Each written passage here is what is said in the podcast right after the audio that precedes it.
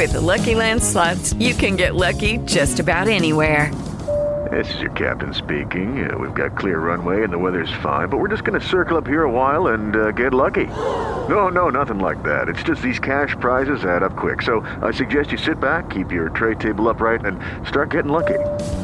Play for free at LuckyLandSlots.com. Are you feeling lucky? No purchase necessary. Void where prohibited by law. 18 plus terms and conditions apply. See website for details. It is Ryan here, and I have a question for you. What do you do when you win? Like, are you a fist pumper? A woohooer, a hand clapper, a high fiver. I kind of like the high five, but if you want to hone in on those winning moves, check out Chumba Casino. At ChumbaCasino.com, choose from hundreds of social casino style games for your chance to redeem serious cash prizes. There are new game releases weekly, plus free daily bonuses. So don't wait. Start having the most fun ever at ChumbaCasino.com. No purchase necessary. VGW Group. Void were prohibited by law. See terms and conditions. 18 plus. Naciónpodcast.com te da la bienvenida y te agradece haber elegido este podcast. Buenos días, Madresfera. Dirige y presenta Mónica de la Fuente. Buenos días, Madre Esfera. Buenos días, Madre Esfera. Buenos días, Madre Esfera. Hola amigos, hoy es sábado y ¿qué toca los sábados cuando toca? Pues ya sabéis, como es el día más chachi de la semana, toca el Gente Chachi. Hoy volvemos con una nueva entrevista, en este caso a una bloguera que además es periodista, bueno, y madre por supuesto. En este caso se trata de Laura Otón, vamos a hablar con ella. Gente chachi.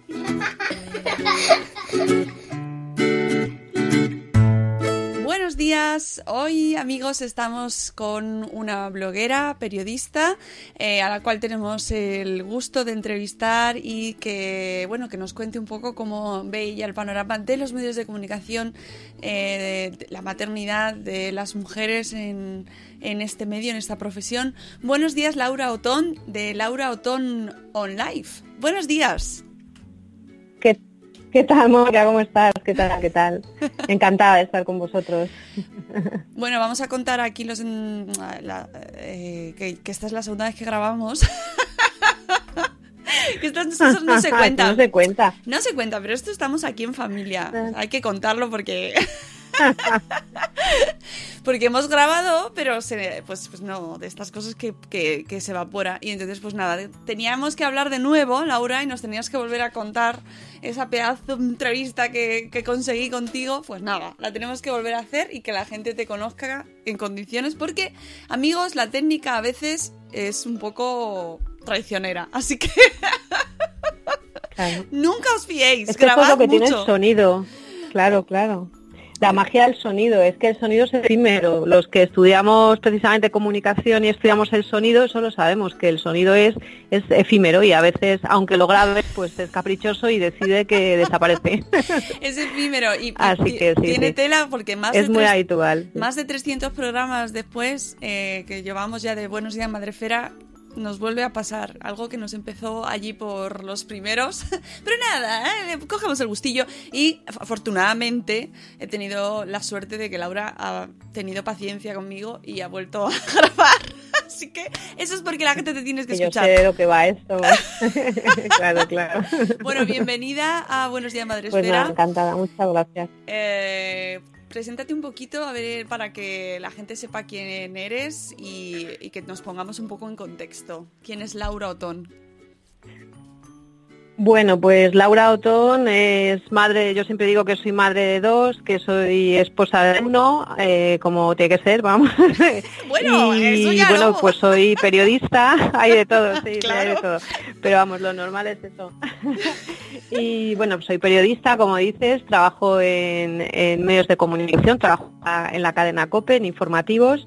Y bueno, pues también me metí en esta aventura de, de hacer un blog y decidimos desde el minuto uno pues que fuera un poco un blog de familia, ¿no? Donde contáramos pues lo que nos preocupa, lo que nos gusta, eh, lo que pensamos, un poco todo. Entonces, eh, este blog Laura Autonon Life, que en principio sí que iba a ser un poco más oral, porque sí que me se comprometieron todos a participar, ¿no? Y les emocionó mucho, bueno, pues al final lo que suele pasar en estas cosas es que eh, me he quedado sola ante el peligro y bueno, ellos también colaboran, pero, pero de otra manera, ¿no? Entonces, eh, Laura Autonon Life es un poco, pues es una herramienta y un desahogo, ¿no? Yo creo que en el fondo también es, todos los blogs un poco, ¿no? El, el desahogo de la maternidad en un punto en el que, bueno, mis hijas ya son mayores, es decir, porque normalmente los, los blogs de maternidad no suelen surgir, eh, tú sabes más de esto, pero suelen surgir al principio pues, pues porque estás un poco perdido, ¿no? o perdida y entonces tienes esa necesidad de compartir, de ser escuchado y que te ayuden, ¿no? De alguna manera.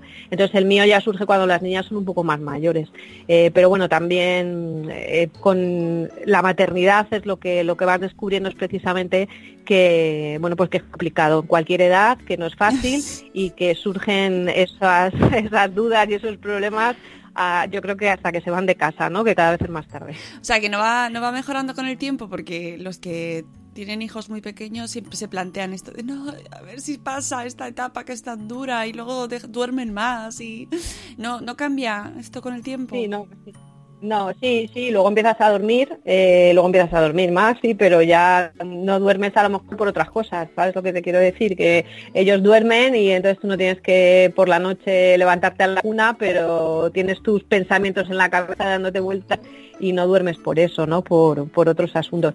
A ver, eh, todo va, va cambiando y yo me pequeños eh, siempre está la piretal o un jarabe que es cura eh, las cosas que tienen, que son cosas de poco, aunque a nosotros nos parece lo más importante del mundo lo que les pasa en ese momento y que luego no existe piretal ningún jarabe que cure la tontería de la preadolescencia y de la adolescencia, la tontería entre comillas, ¿no? Porque es una etapa pues quizás yo creo que de las más importantes de su vida, eso también es verdad.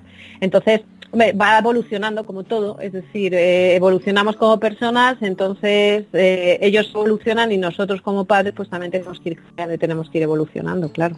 ¿Qué, ha supuesto la maternidad para ti? Mira, voy a cambiarla. Te voy a sorprender. Con respecto a la anterior entrevista, esto nunca es lo mismo. ¿Qué ha supuesto para ti la maternidad? Eh, mirando hacia atrás, ¿no? Ya, ya tus hijas son un poquito más mayores y has superado esa etapa tan intensa de los primeros años que son... Es verdad que hay veces que no te da tiempo a asimilar todo lo que estás viviendo, ¿no? ¿Cómo, cómo te ha cambiado a ti? si te ha cambiado en algo. Sí, sí, me ha cambiado todo, a mí me cambió todo. Eh, yo creo que la maternidad, eh, aunque ahora hay, eh, hay siempre un debate ¿no? de si está idealizada o no está idealizada, a mí me parece que la realidad es que es tan bonita como dura. Es, eso es verdad, porque dejar de ocupar solamente de ti y de darte a la otra persona, ¿no? que, en este caso pues es, es, tu marido, ¿no? pues eso se acaba, ¿no? porque ahora tienes que dar, repetir muchísimo más y eso te cambia por completo. Eh, a mí la maternidad además me llegó de una manera, bueno, pues complicada porque lo que pasó fue que mi hija nació prematura, eh, mi hija mayor con 32 semanas. Y bueno, yo es que podría haber sido una mina en aquel momento si hubiera habido blogs, si hubiera habido forma de, de bitácora, ¿no? De, contar todo eso, porque no había, Mónica, ni ropa para prematuros. Eran los primeros prematuros, yo creo que son esa generación, ¿no? De, de hace 15 años que, que no estaban preparados ni los hospitales, ni, ni, siquiera nos dejaban estar como ahora que, se practica mucho el método canguro piel con piel y las mamás y los papás pueden estar mucho tiempo en las, en las unidades de neonatos, pues a nosotros nos dejaban tres horas nada más. O sea, ha cambiado el concepto, ha evolucionado mucho. Entonces, para mí la maternidad eh, arrancó de una manera muy dura, porque mm, bueno, pues todos los que han tenido bebés prematuros saben que tú tienes, no es que tengas planes para tu hijo, pero sí que tienes una idea de la maternidad que desde luego no pasa por eso. Entonces de repente te la encuentras y para mí el paso a la maternidad fue muy duro, fue muy duro, fue muy complicado. Pero bueno, pues muy bien porque ahora está, mm, que quiero mandar ese mensaje de esperanza a quien esté pasando por eso, porque ahora mi hija es más alta, más guapa que yo, es mm, estupenda, es maravillosa y cuando era nada, era es que era tan pequeñita que es que mm, me acuerdo que tuvieron que ponerse a tejer corriendo los jersecitos porque es que no había ropa, ¿no? Hmm. Y entonces luego cuando, cuando ellas ya empezaron siendo mayores, yo les sacaba los jersecitos esos para que se lo pusieran a sus muñecos y un muñeco con el jersey y decía, Dios mío, pero es que era tan pequeña y sin embargo, pues bueno, pues te das cuenta que que bueno, pues que te van poniendo cosas la vida, ¿no? Y que las podemos resolver porque somos fuertes, sí que necesitamos ayudas y, bueno, pues la maternidad, para mí la maternidad empezó así, o sea, que imagínate cómo, cómo fue, ¿no? Y además con peligro para mí también, porque no fue, no fue fácil. Y luego al final, pues nos decidimos a tener un segundo hijo y bueno, pues también jugándomela yo mucho, pero yo no me quería quedar solamente con una hija, yo creía que podía dar más vida y nada, súper contentos con, con la segunda y la maternidad pues aprendiendo juntos y porque es maternidad y paternidad. Y fíjate, también hace 15 años lo de la corresponsabilidad que ahora está también eh, bastante aceptado ¿no? y como bastante pues no existía tampoco, vamos a engañar, o sea, era muy difícil encontrar un tipo que realmente estuviera a la par. Pero mi marido, como se vio de repente que se podía quedar solo, ¿sabes?, ante el peligro, pues rápidamente se puso las pilas y los dos igual que hacía yo, podía hacer él y entonces en ese sentido pues para mí fue muy fue muy fácil también poderme recuperar y ponernos al 100% los dos a la vez, ¿no? Entonces la maternidad y la paternidad ha sido muy compartida en ese sentido, pero bueno, una madre es una madre. Eso sí, pero es verdad que poco a poco, afortunadamente, va, va eh, extendiéndose la idea muy normal, por otro lado, ¿no? De que los padres y las madres participan cada uno eh, de igual manera en casa y que dentro de las necesidades de, cada, de, la situación de cada familia, ¿no? Obviamente. Pero esto de que mi marido me ayuda ya, ya no, ya no, ya no, es que me ayude. Eso no es, además es que no es que te ayuda, además. Claro. Pero Sí, sí, además él lo decía desde el minuto uno, porque nosotros nos peleábamos, por ejemplo, por bañarla, ¿sabes? Siempre, déjame, no venga yo, no venga, porque es el, el, momento más chulo del día, ¿no? Por ejemplo, el baño, ¿no? Que ahora ya no, ahora ya hay que gritar, por favor, ¿os queréis meter a la ducha? O sea, es que ves, la maternidad es que va cambiando, ¿no?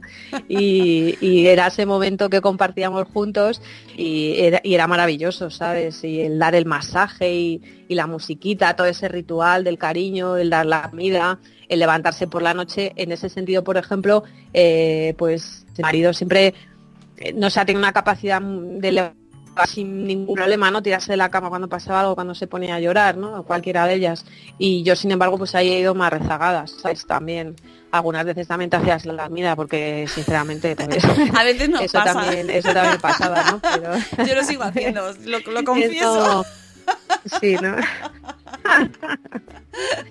Entonces, pues bueno, pero, pero que va cambiando, o sea, que todo, todo va cambiando. y, lo bueno de compartir y empezar a compartir del principio claro. estás al 100% los dos siempre en todo momento y eso es muy importante cuando se hacen mayores. Qué bien. ¿Es más fácil ahora o era más fácil antes? Esto de que la adolescencia empieza cuando te dicen no, ya verás, prepárate, prepárate, que ya verás lo que te viene. A, a, todos los que tenemos hijos que se van acercando. Bueno, Claro, sí, a ver, la adolescencia es un periodo que, que, te decía antes, que para mí yo creo que es el más importante, porque es el de desarrollo como persona. Eh, ellos ya se relacionan con el mundo y el mundo se relaciona con ellos. Entonces, ellos son, conscientes ya eh, de muchas cosas más. Entonces, te hacen preguntas a veces que es, a ver, por favor, ¿dónde encuentro esta respuesta? ¿no? Porque no es que les tengas que lo que ellos quieren oír, es que necesitan una respuesta correcta.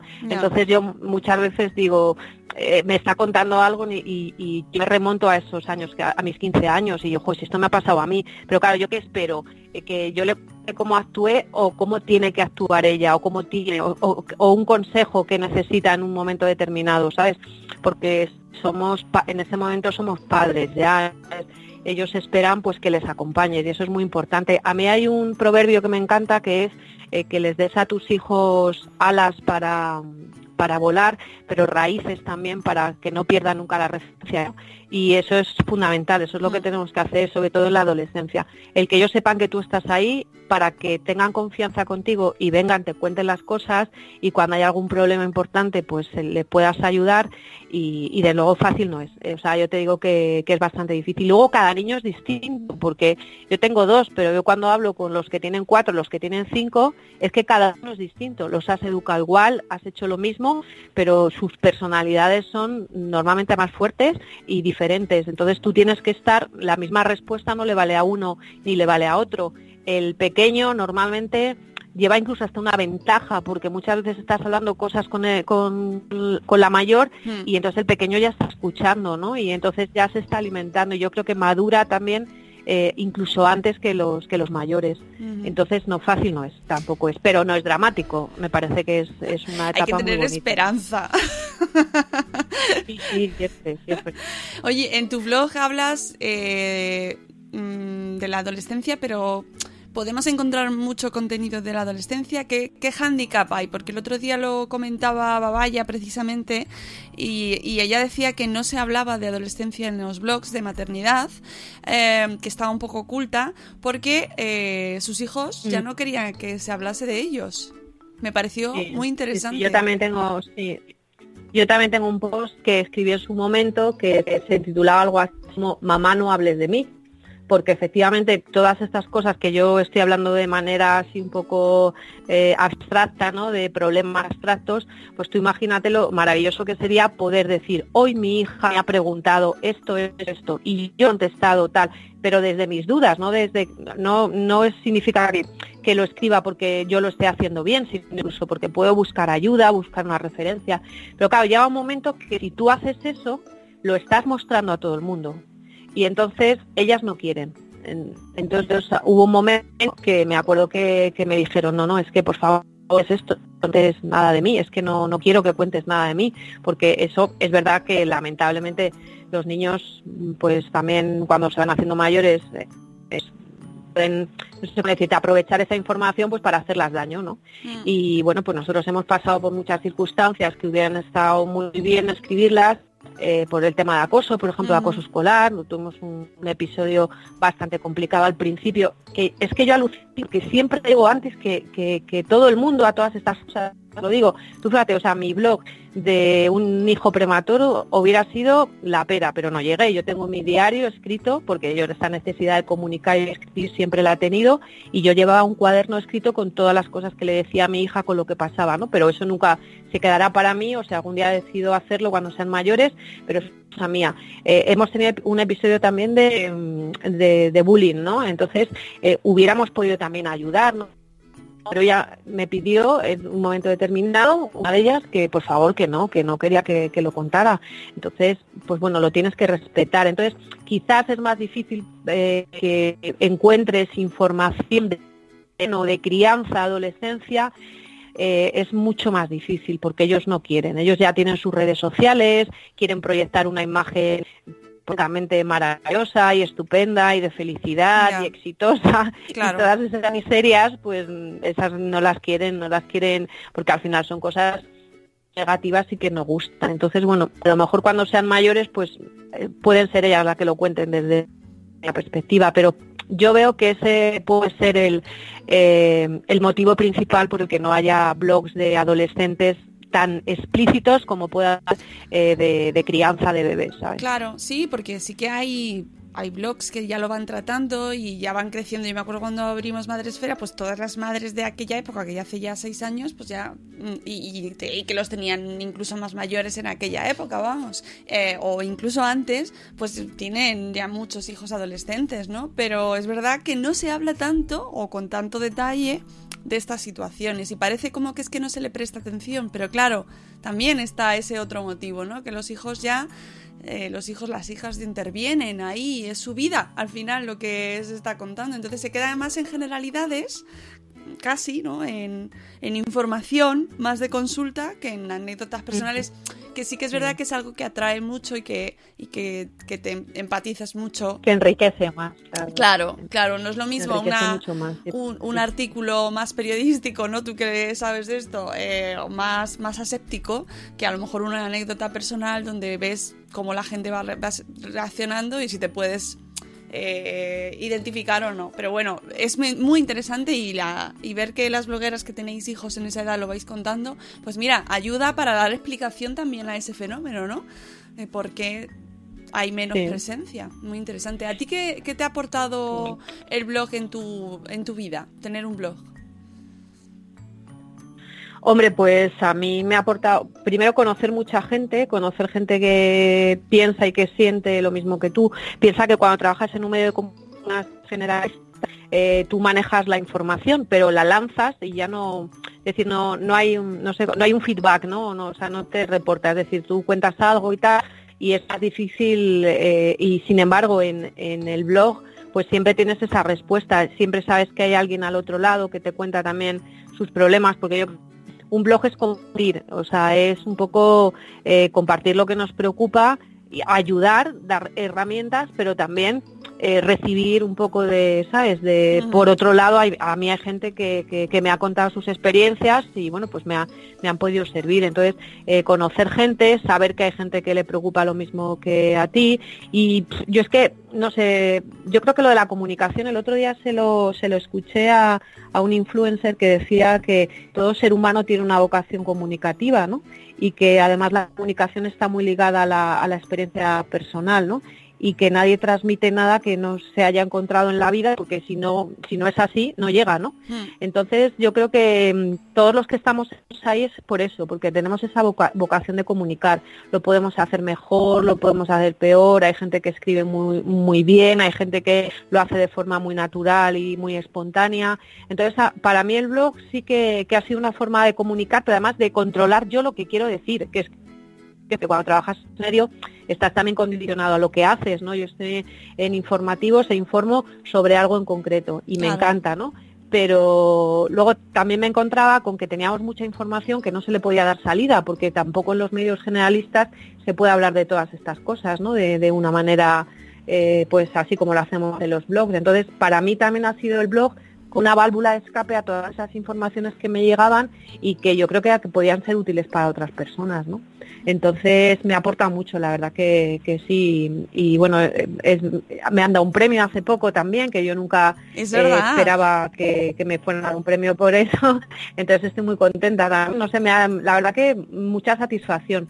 Eh, el otro día hablábamos también que los blogs es un poco montaña rusa, que a veces están publicando mucho, pero bueno, pues al final somos personas y pasamos por etapas vitales que bueno pues que no te da la vida entonces dices bueno pues tengo prioridades no y si hmm. mis prioridades es mi familia pues es que no puedo escribir lo siento y ahí se queda y a lo mejor estás un mes sin publicar nada. Yo creo que le ha pasado a todo el mundo que, tiene un blog. Pero en general bueno pues saber que tienes ahí ese huequecito para poder expresarte y para poder comunicar. Yo creo que, la blogosfera en ese sentido es, es maravillosa y y luego vosotras además también habéis hecho una comunidad ahí muy chula, ¿no? Que, con gente que tiene muchas, gente muy diferente, porque creo que tenéis a gente muy diferente dentro de Madresfera, pero que en el fondo tienen algo muy importante que es eh, la necesidad de criar hijos sanos y felices, ¿no? Para que sean gente en el futuro que construya un mundo mejor que queremos todos, ¿no? Entonces, solamente les une a lo suficiente para tener ahí un grupo de gente. Mm, sí, la verdad es que sí. Y, multitud de opiniones, multitud de enfoques. Y eso yo creo que es la mayor riqueza, ¿no? Que es poder hablar cada uno desde un punto de vista diferente y formar comunidad en torno a lo que tú dices, ¿no? A, criar hijos, uy, sanos y felices. Qué, qué poquito, qué, dos palabras y con eso fíjate todo lo que... qué, difícil. ya, qué difícil. Y lo, que, y lo que hay en este mundo, que yo no sé si tú como periodista habrás visto en los últimos años evolución o no en el en el tema de la maternidad y de la familia desde los medios de comunicación. ¿Has visto? sí, los medios de comunicación. Mm. Sí, lo, es que en el fondo yo creo que todo en general es reflejo que pasa en la sociedad. Es como, ¿qué es antes, el huevo o la gallina? Pues no lo sabemos, ¿no? Estamos ahí, pero es verdad que una cosa arrastra a la otra. El otro día también lo comentábamos, a mí me parece que, muchos de los grandes problemas que tenemos es un poco la crisis de valores, ¿no? En general. Entonces, hay mucha gente que está intentando hacerlo bien y hay gente, el otro día me decía una madre, pues yo hago lo que puedo, no puedo hacer más. Hombre, pues yo siempre pienso que puedo hacer algo más de lo que hago, ¿no? O que a lo mejor lo que hago lo puedo hacer mejor. No me conformo solamente con, con eso y ya está, ¿no? Entonces, para mí sí que hay una crisis de, valores, una crisis de familia que en el que está un poco el fondo de, todo lo que pasa y los medios de comunicación pues somos reflejo de la sociedad, ¿no? De, alguna manera. Entonces, pues bueno, yo es verdad que estoy en un medio de comunicación con una línea editorial muy muy clara y nosotros no nos bajamos de ahí, ¿no? Entonces, el resto de medios, pues yo veo de todo, que efectivamente hay tanta pluralidad como, como la hay en la sociedad, ¿no? De Mm. alguna manera. Sobre todo me refería a, a que, bueno, que yo creo que se habla mucho más ahora de maternidad, de tipos de maternidad, de tipos de familia, de alternativas, de educación, ¿no? Pues, mm, eh, cada dos por tres está hablando sobre, sobre te- temáticas que a lo mejor hace unos cuantos años pues no dejaban de Sí. ser algo Sí. pues yo qué sé, de, de- de tu casa, ¿no? Doméstico, que no merecía atención. Y ahora, pues sí, pues cada vez se publican más libros eh, sobre la maternidad, sobre las madres, sobre las no madres, las mujeres que no quieren ser madres. Eh, hay, se va ampliando y va saliendo como esta temática hacia afuera, ¿no? Y por eso me interesaba tu opinión, si tenías esa, esa sensación, ¿no? O esa, esa impresión también como, Sí, como profesional. sí, sí. Sí, Sí, los temas de familia, mira, yo estoy, por ejemplo, muy vinculada a una a la sección de sociedad, ¿vale? En, en- en informativos. Entonces, casi todos los temas, hago todo tipo de temas, hago de política, de economía, pero sobre todo sociedad. Y es verdad que lo hemos comentado nosotros en la redacción, que había ciertos temas que antes no vendíamos, vender nosotros en los medios es que, bueno, que tú llegabas a tu jefe y le decías, tengo este tema, y entonces él te decía, sí, te lo compro, ¿no? Entonces es un poco esa, esa jerga de vender y comprar. Entonces, antes costaba muchísimo más encajar esos temas y ahora, sin embargo, son los temas que interesan. Pero es lo que te decía de- del huevo y la gallina, es decir, es porque Mm. socialmente estamos viendo que, que, bueno, pues que los padres eh, tienen un poquito más de interés, parece que efectivamente se implican más. Entonces, lógicamente, eh, si estás leyendo un, que también los hay, hay periódicos eh, online que dan toda la información del mundo y aparte tienen una potentísima eh, sección de familia y educación, ¿no? Y a mí eso me parece, y además es que son de las más leídas, eh, eh, porque interesa, porque aparte de enterarte de lo que está pasando con Puigdemont en Cataluña, pues también te apetece saber cuáles son los, las cinco fórmulas magistrales para que tu hijo, por ejemplo, empiece a leer cuanto antes, ¿no? Porque, porque compartes esa necesidad de información. Entonces sí que es verdad que los medios incorporan cada vez más eh, este tipo de, de noticias y este tipo de informaciones y entrevistas y o sea yo sí que lo veo pero pero es por eso porque somos un poco reflejo de lo que pasa en la sociedad. Y antes mm, no recuerdo muy bien la- la- el porcentaje pero sí que nos encontrábamos con estudios que decían que eran muy pocos los padres que- que estaban interesados por, mm, por los cómo se llama por los eh, talleres o seminarios para eh, bueno, mejorar ¿no? la, la educación eh, de sus hijos, ¿no? para aprender a ser padres, ¿no? de alguna manera. Y sin embargo esas cifras sí que se han ido revirtiendo y cada vez hay más gente, bueno, tú lo sabes, que haces un taller específico sobre eh, cómo manejar eh, las redes sociales y cómo enseñarles a tus hijos a que las manejen y pues los padres están rápidamente ahí metidos, ya pues el padre o la madre, pero uno seguro que, que, va, que va a estar por- porque interesa. Y yo creo que eso cada vez, como va cambiando y va evolucionando, pues los medios al final que queremos, queremos audiencias y si las audiencias nos están pidiendo eso, pues se lo tienes que dar, lógicamente. Mm, Sí, no, no, a mí me, me parece muy significativo y, y cada vez que y en los blogs propios de maternidad, ¿no? Y cada vez tienen más relevancia y van encontrando más sitio dentro de los medios, eh, por así llamarlos, tradicionales, por- que, son, que, que ya poco a poco se va difuminando, ¿no? La, la frontera, porque ahora ya que es tradicional y que no. Pero bueno, eh, tú como Y periodista... que no, claro. Claro, eh, tú como madre y, y periodista, ¿cómo ha sido tu experiencia profesional con la maternidad y tu trabajo? Pues la verdad que ha sido, eh, ha sido por épocas, porque los que estamos en, medios así grandes eh, nunca estás haciendo lo mismo. Entonces, a mí me ha picado, me ha pillado épocas que, mm, que casi no estaba en casa. Eh, lo digo siempre que a mi hija mayor se la cayó el primer diente y yo estaba de viaje, de trabajo, y claro, ella no se acuerda para nada, pero no creo que ningún trauma, pero yo sí que lo recordaré de por vida.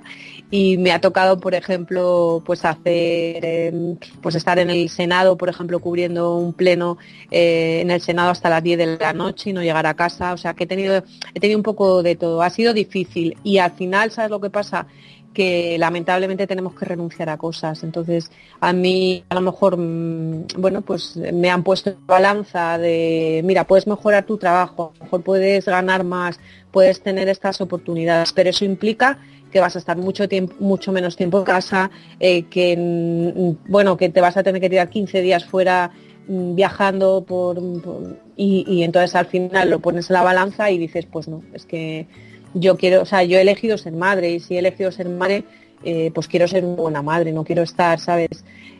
Porque es que además el tiempo es que se pasa muy rápido, yo lo veo, ¿sabes? Que a lo mejor ahora en la distancia muchas veces piensa, jo, pues si hubiera dicho que sí a ese trabajo, si hubiera dicho que sí, pues a lo mejor ellas no se hubieran enterado, pero yo seguramente como el diente ella no se acordará, pero yo lo llevaría ahí un poco clavado. Entonces, es difícil, o sea, trabajar en medios es difícil en, ese sentido porque, pues porque tienes que renunciar y eso implica que tenemos un techo de cristal que, que también nos impide pues estar ahí en los puestos de dirección. Eh, las redacciones de los medios de comunicación están llenas de mujeres. O sea, yo a una rueda de prensa y suele haber más mujeres que, que hombres cubriendo, cubriendo la, información, pero sin embargo los despachos están llenos de hombres y hay mm. muchísimas menos mujeres, ¿no? Entonces, eso es un poco el precio que hemos tenido que, pagar por, por, esa maternidad, pero a mí encantada, ¿eh? O sea, yo no me arrepiento para nada, o sea, no, no, no, no. O sea, yo, es verdad que lo ideal sería que pudiéramos compaginar una maternidad con un desarrollo profesional, eso sería lo ideal, que no sé si en algún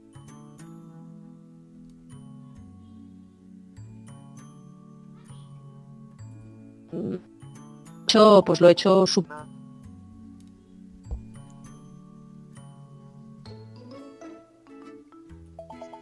No me arrepiento, sí, que no me arrepiento para nada. ¿Y ves, eh, ves que haya evolucionado, que haya mejorado la situación en estos últimos años en cuanto a la incorporación de la mujer o condiciones de la mujer? A ver, así en general, ¿no? Yo veo que, la conciliación es muy difícil, pero también te, lo hablábamos el otro día, lo de la conciliación, que no debe ser solamente un terreno de la maternidad. Yo creo que eh, a lo mejor hay parejas también que son familia y que quieren tener tiempo el uno para el otro y porque no lo van a tener. O, por ejemplo, gente que tenga que cuidar de sus ¿no? También, o, de una persona que tengan a su cargo, que no sea un hijo. Yo creo que, o simplemente por tiempo personal de ocio, que también es necesario. Entonces, yo creo que hablamos mucho más, yo creo que se habla mucho más de conciliación, pero que nos han, nos han derribado todas las barreras para conseguirlo al 100%.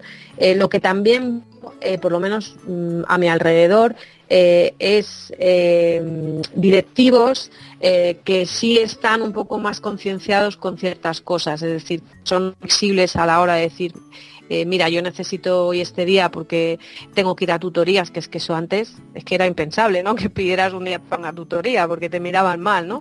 O si tienes un problema en el colegio con el niño que tienes que faltar un montón de veces, eso no lo entiende nadie, ¿no? Pero tienes que resolver tu, problema porque al final y, entonces sí que veo un poquito más de comprensión. Yo en ese sentido sí y, y creo, pero es pero muy, o sea, muy despacio. Yo lo veo que, van consiguiendo cosas pero muy despacio. O sea, la plena, o sea, la plena conciliación yo creo que todavía está muy lejos. ¿Sabes por qué? Porque no tenemos horarios, por ejemplo, si es que es fundamental. Si es unos horarios que son leoninos. Es verdad que hay trabajos que, implican trabajar por la mañana y por la tarde, pero habría que pensar, por ejemplo, la radio, ¿no? La radio está abierta 24 horas y tiene que trabajar alguien por la noche, por ejemplo, también, ¿no? Y hay muchas madres, muchas compañeras que trabajan por la noche y eso sí que es difícil, ¿eh? Bueno, ya han organizado su vida de tal manera que pues a lo mejor trabajan por la noche, llegan a sus casas, llevan a los niños al colegio y se meten a la cama a dormir. Es así, ¿no? Por ejemplo, fíjate qué duro es eso. Mm. Pues eso hay gente que lo está haciendo, muchas compañeras, y no solamente en la radio, en otras profesiones. Entonces, bueno, pues el problema yo creo que es que no hay, no hay un pacto general eh, a nivel empresarios y trabajadores en el que realmente se concilie. Y, bueno, a ver, ¿y ¿tienen que conciliar solo las madres o también deben los padres? Porque si estábamos hablando antes de la corresponsabilidad, tanto que concilie el padre como la madre, ¿no? Entonces es, es muy difícil, o sea, es yo o sea, no veo que la solución que haya mejorado un poco, bueno, más que nada eso, la comprensión de los jefes, a veces, en algunos casos, no todos, ¿no? Pero, pero, pero queda mucho, queda mucho por hacer. Mm, sí, bueno, y, creo que también es un tema pues de educación, que es una cosa que tú tocas muchísimo en tu blog, que es por decir que los jefes que están en los despachos, esos hombres que a los que no hemos llegado todavía las mujeres porque eh, decidimos mm, otros caminos, bueno, cuando vayan llegando generaciones que hayan sido educadas en igualdad, que es lo que nos cuentas tú en tu, en tu blog, que nos hablas mucho de educación, eh, nos hablas de violencia machista, por ejemplo, que me parecen temas muy preocupantes y, que tratas también en, en, tu blog. Estoy viendo, por ejemplo, un post sobre la violencia machista y con el control del móvil en los adolescentes. Sí, es que eso es un grave problema. ¿Ves? Es una de las cosas que, sí que tenemos que trabajar mucho porque sí que se ha detectado en los últimos años que eh, aumenta el número de menores que son víctimas de violencia machista y porque es que hay otros menores que son hombres que precisamente son maltratadores en potencia, si no lo son ya. Entonces, eh, se llama violencia de control y es como se le, bueno, pues como las redes sociales que son maravillosas para pues todo esto que hemos estado hablando anteriormente, también son muy peligrosas y no se saben gestionar.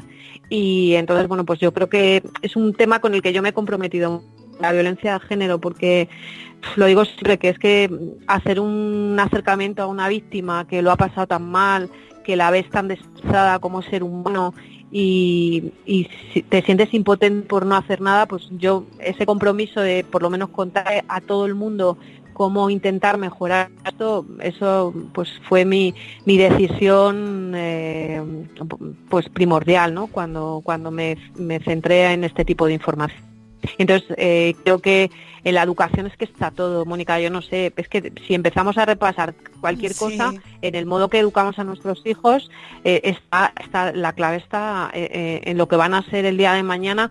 Es verdad que hay otros componentes que son suerte, el destino, la providencia divina, como lo quieras llamar, ¿no? Pero es que la educación, cómo se manejen en ciertas situaciones, eso para ellos va a ser fundamental. Entonces, lo de la violencia machista eh, en jóvenes es un tema muy, muy, muy peligroso. Y claro, están recibiendo estímulos. Bueno, es que sí, que tengo un post por aquí también para publicar ya cuando pasen sobre el tema de las canciones del ron, que es, mm. bueno, tremendo. Es decir, ¿qué, qué, mensajes se les está, se les está mandando, ¿no? De la hipersexualidad, de las chicas, que es, que es tremendo. Y, y claro, hace poco estuvimos en un, en un concierto de Hombres G, de un poco revival también, y claro, empezabas a, escuchar las letras y, mi hija me decía, pues anda, que lo que dicen en la canción, pues también, nosotros creamos debates incluso con eso, porque me dicen que son muy pesadas, ¿no? Con, las letras, o eh, las que tenemos así ya un sé si te acordarás del pingüino en mi ascensor, que era eh, eh, tenían canciones, que eran canciones también que las analizas fuera de contexto y era terrible, ¿no? También. Bueno, es, decir, hay muy pocas música, muy pocas eh, canciones que pasen ahora el test de, de, Es el tema, que antes había, antes había pocas y ahora efectivamente lo que están expuestos es a, pero ya no solamente las letras, sino eh, un poco el modelo ¿no? de mujer, el modelo de hombre, eh, pues eso a mí me, me preocupa. Y, yo creo que eso es lo que tenemos que trabajar, pero es una tarea difícil porque eh, me decían, ¿y qué hago? ¿Le prohíbo que escuche Digo, no, es que, aunque se lo prohíbas es que va a dar igual, es que está ahí y lo escuchan, pero sí que por lo menos que lo trabajes con ellos y decir, mira, es que lo que está diciendo esta, tenemos un trío, pues es que, mira, chica, pues yo creo que es que esto no es, ¿sabes? No, no debería ser lo que tienen que escuchar, no sé, por ejemplo, ¿no? Eh, porque todavía sobre todo porque no están, no sean mayores ya que decidan, ¿no? Pero mm, están creciendo y todavía no se han desarrollado emocionalmente como para tener tanto eh, tanto flash así informativo que no les conviene. Claro, estoy, estoy acordándome de la canción esta de a mí me gustan mayores, por ejemplo, que, que no sé si la has escuchado.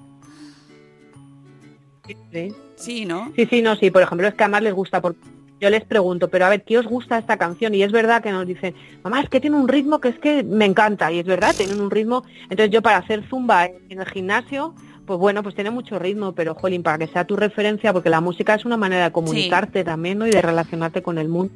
Entonces, pues yo hago ahí también por de, vez en cuando pues ponerle que escuchen otra cosa, eh, y, pero vamos, es difícil, o sea, Es muy difícil, ¿no? lo del Y- tema del reggaetón es, es muy difícil. Y bueno, claro que luego lo que decíamos que, que las canciones de antes tampoco se libran que, y que nosotros, pero claro, es que No, nosotros no. venimos de donde venimos, eh, arrastramos lo que arrastramos y obviamente eh, podíamos haber salido peor, pero, pero que, que, que lo de antes tampoco era perfecto, pero que eso no quita que ahora analicemos lo que hay, ¿no? Porque se, si- yo no sé, te lo habrán dicho, no, es que sois unos exagerados porque antes también se decían cosas, tal, pero claro, eso no quita que ahora y te preocupes por lo que escuchan tus hijos, ¿no? Claro. Es que además, sobre todo, que estamos eh, trabajando para desterrar lo que hablábamos del machismo, Claro. el micromachismo. Todos, eso, eh, todo- todos esos ismos que, en los que radica precisamente el tema de la violencia ¿no? contra la mujer.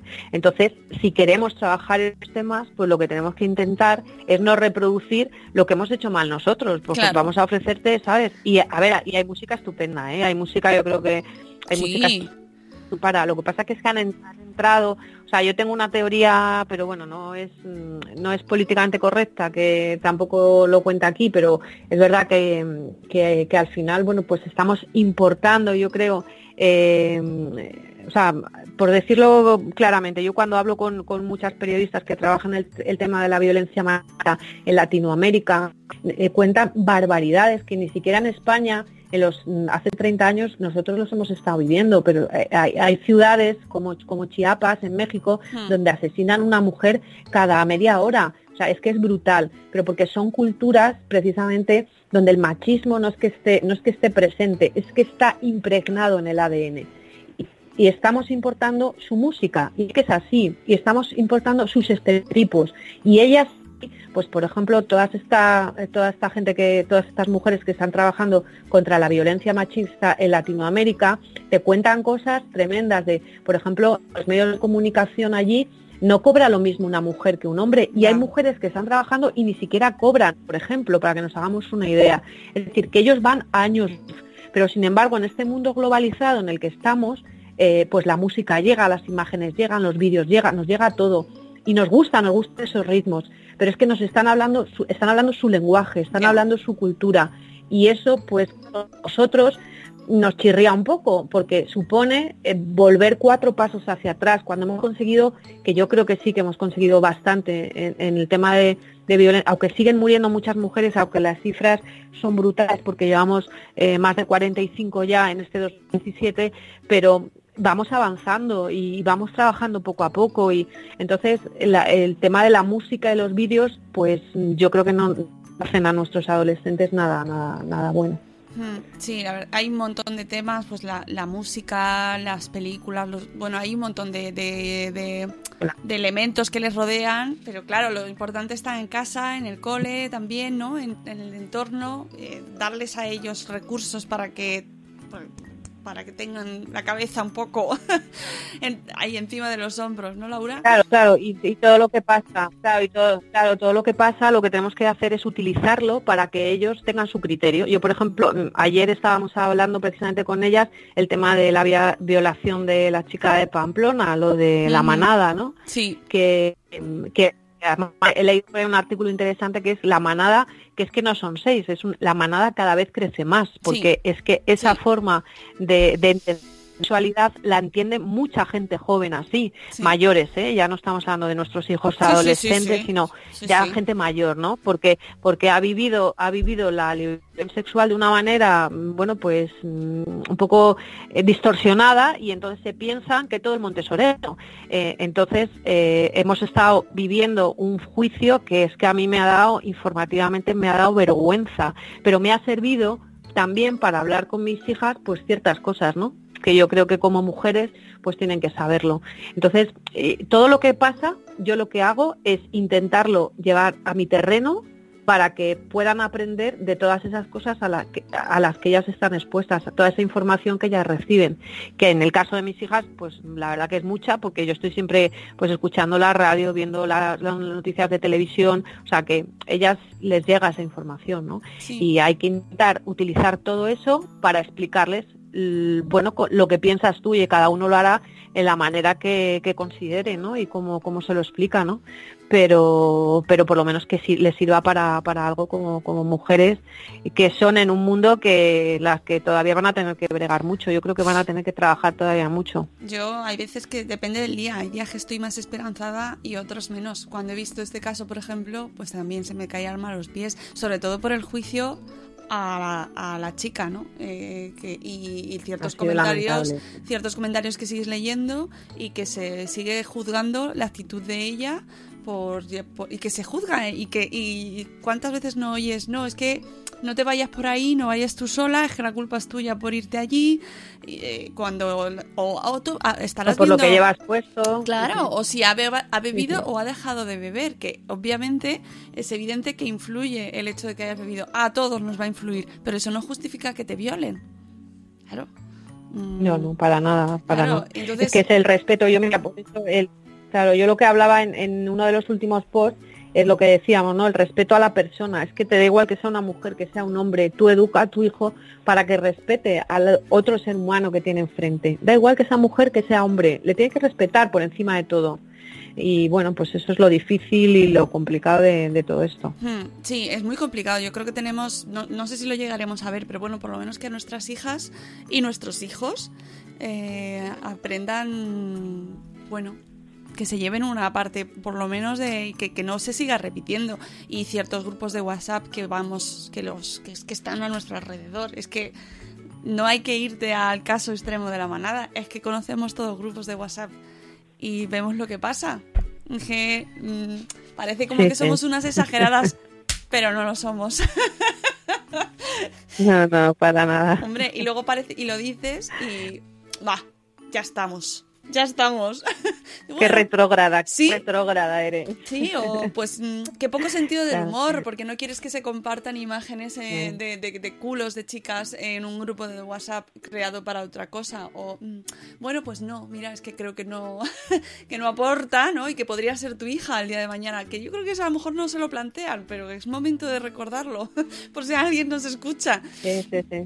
Ah, pero bueno, en fin, que al final tenemos todo responsabilidad y desde tu blog, pues lo haces eh, con, cada post. Ahora, por ejemplo, el último que has escrito es de sobre los eh, la labor de los voluntarios por ejemplo. Ay, sí, sí, además es que es un tema, un tema muy interesante. Las citas igual, fíjate, en un mundo que vemos eh, todo lo que, las necesidades que hay, que tenemos tanta información y sin embargo ha caído el número de voluntarios. Me ha sorprendido mucho. Del 2016 a 2017 ha caído más de un punto y algo está pasando, ¿eh?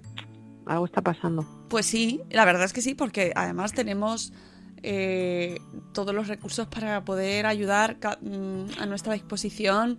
Eh, con la crisis parece como que había mm. Mm, estaba la solidaridad más a flor de piel, ¿no? Y, me sorprende a mí también este dato que haya caído. Y además, mira, nos das los tips. Pues ha caído, sí. Nos das los tips para animarse. Sí, ha caído mucho y los tips, sí para ser voluntario. Y luego también otro dato importante, eh, que la gente no tiene muy claro lo que es ser voluntario. Por ejemplo, eh, se creen que ayudar a tu vecino es ser voluntario y, hombre, es un compromiso un poquito más allá, que es un poco de tu tiempo, que puede ser un día a la semana, que puede ser un día al mes. O sea, que cada, yo creo que hay un voluntariado además esperando a cada persona y sobre todo mucha necesidad, que tampoco hay que pensar en irse como antes era, no soy voluntario y me voy al Congo, pues no hace falta, ¿sabes? O sea, cerca de ti hay alguien que necesita tu ayuda y que te está esperando.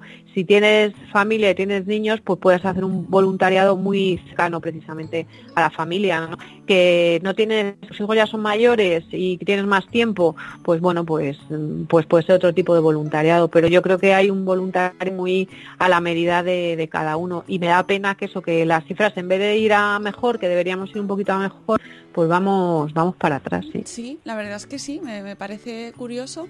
Y eso que la labor de las ONGs o de las organizaciones o de asociaciones, pues cada vez es más intensa, porque es que realmente hace mucha falta, hace mucha falta amigos. Y no paramos, nosotros no paramos de, mm, contar iniciativas solidarias, proyectos, cada día van saliendo proyectos nuevos y parece como que, parece, parece que hay más, ¿no? Iniciativas solidarias. Yo no sé si es que hay más gente que lo necesita o que llegan más, mm, tienen más difusión, mm. no lo sé, pero me sorprende, me sorprende. Sí, lo que pasa que yo creo que es que el tema del tercer sector ha ido cambiando mucho. Antes estaban como las ONGs más grandes, que sí tenían como copado todo el todo todo el terreno, ¿no? El, y contra eso lógicamente no vas a poder luchar, pero sí que han surgido pequeñas fundaciones que han visto las necesidades de, por ejemplo, pues es que hay de personas con discapacidad intelectual que, que están muy cerca de ti, ¿sabes? Y que necesitan esa ayuda, o personas que a lo mejor han sufrido un, un ictus también. Estoy trabajando con una fundación que, que da apoyo de estas características. En fin, que, que eh, han nacido fundaciones, ONGs muy pequeñitas, muy cerca de nosotros, que hacen una, una labor maravillosa de educación. Bueno, educación hay un montón también, que trabajan con niños, eh, las también haciendo una labor estupenda que también necesitan mucha ayuda si de repente te encuentras eh, pues eso con, con ganas de, de, poder echar una mano con, con niños que a lo mejor sin, sin papá y sin mamá. Es decir, que hay muchas formas de ayudar. Yo creo que, que el tercer sector ha dado una vuelta de turca y ahora no les podemos dejar solos. Eso está, eso está claro, les tenemos que echar una mano. Y, y yo como, como siempre voy buscando historias por ahí y, y me encuentro con, con, tantas cosas, yo muchas veces digo, ¿y cómo puedo ayudar? Porque yo me metería en genales que hago, me metería, ¿no? Y, y económicamente estaría arruinada, lógicamente, y, y, no tendría tiempo ni para, ni para, ni para vivir. Entonces al final también mi compromiso con todas ellas yo lo digo siempre, pues yo voy a intentar ser vuestra voz, ¿sabes? Y intentar mm. contarle al mundo por lo que estáis haciendo para que podáis también recibir alguna ayuda y luego me con quien eh, veo que realmente es factible comprometerme, porque en esto del voluntariado tampoco es quiero y no puedo, o sea, hmm. no, o sea, tienes si quieres y tienes que poder, o sea, no, no puede ser. Nosotros claro. vamos a ir, por ejemplo, al Banco de Alimentos a, el, el, próximo fin de semana, vamos a ir al Banco de Alimentos a, a clasificar toda la comida de la gran recogida, que también ha sido maravilloso el, el, la aceptación de la gente, ¿no? que salías del súper y podías dejar algo claro. para, mm. para, para el banco de alimentos, pues ahora hay que colocarlo. Entonces, bueno, pues nos hemos apuntado de voluntarios un fin de semana, que es cuando podemos, pues los cuatro a colocar la pasta con la pasta, de arroz con el arroz, los garbanzos con los garbanzos y la verdad que también es una manera de enseñarles a ellas que pues eso, que hay que echar una mano y que hay que ayudar, ¿no?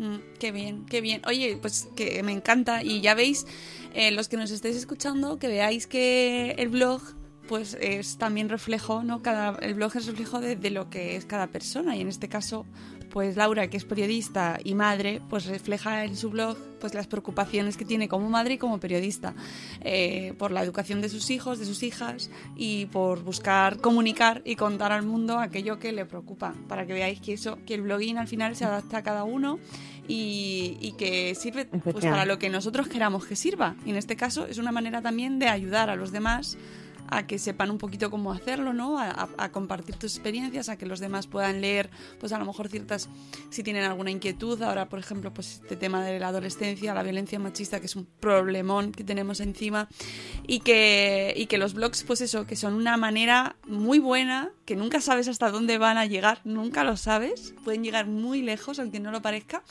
y, y una manera de, de, de, expresar y de crear eh, y de, de, aportar a la sociedad. Así que yo creo que con tu blog se refleja estupendamente, Laura.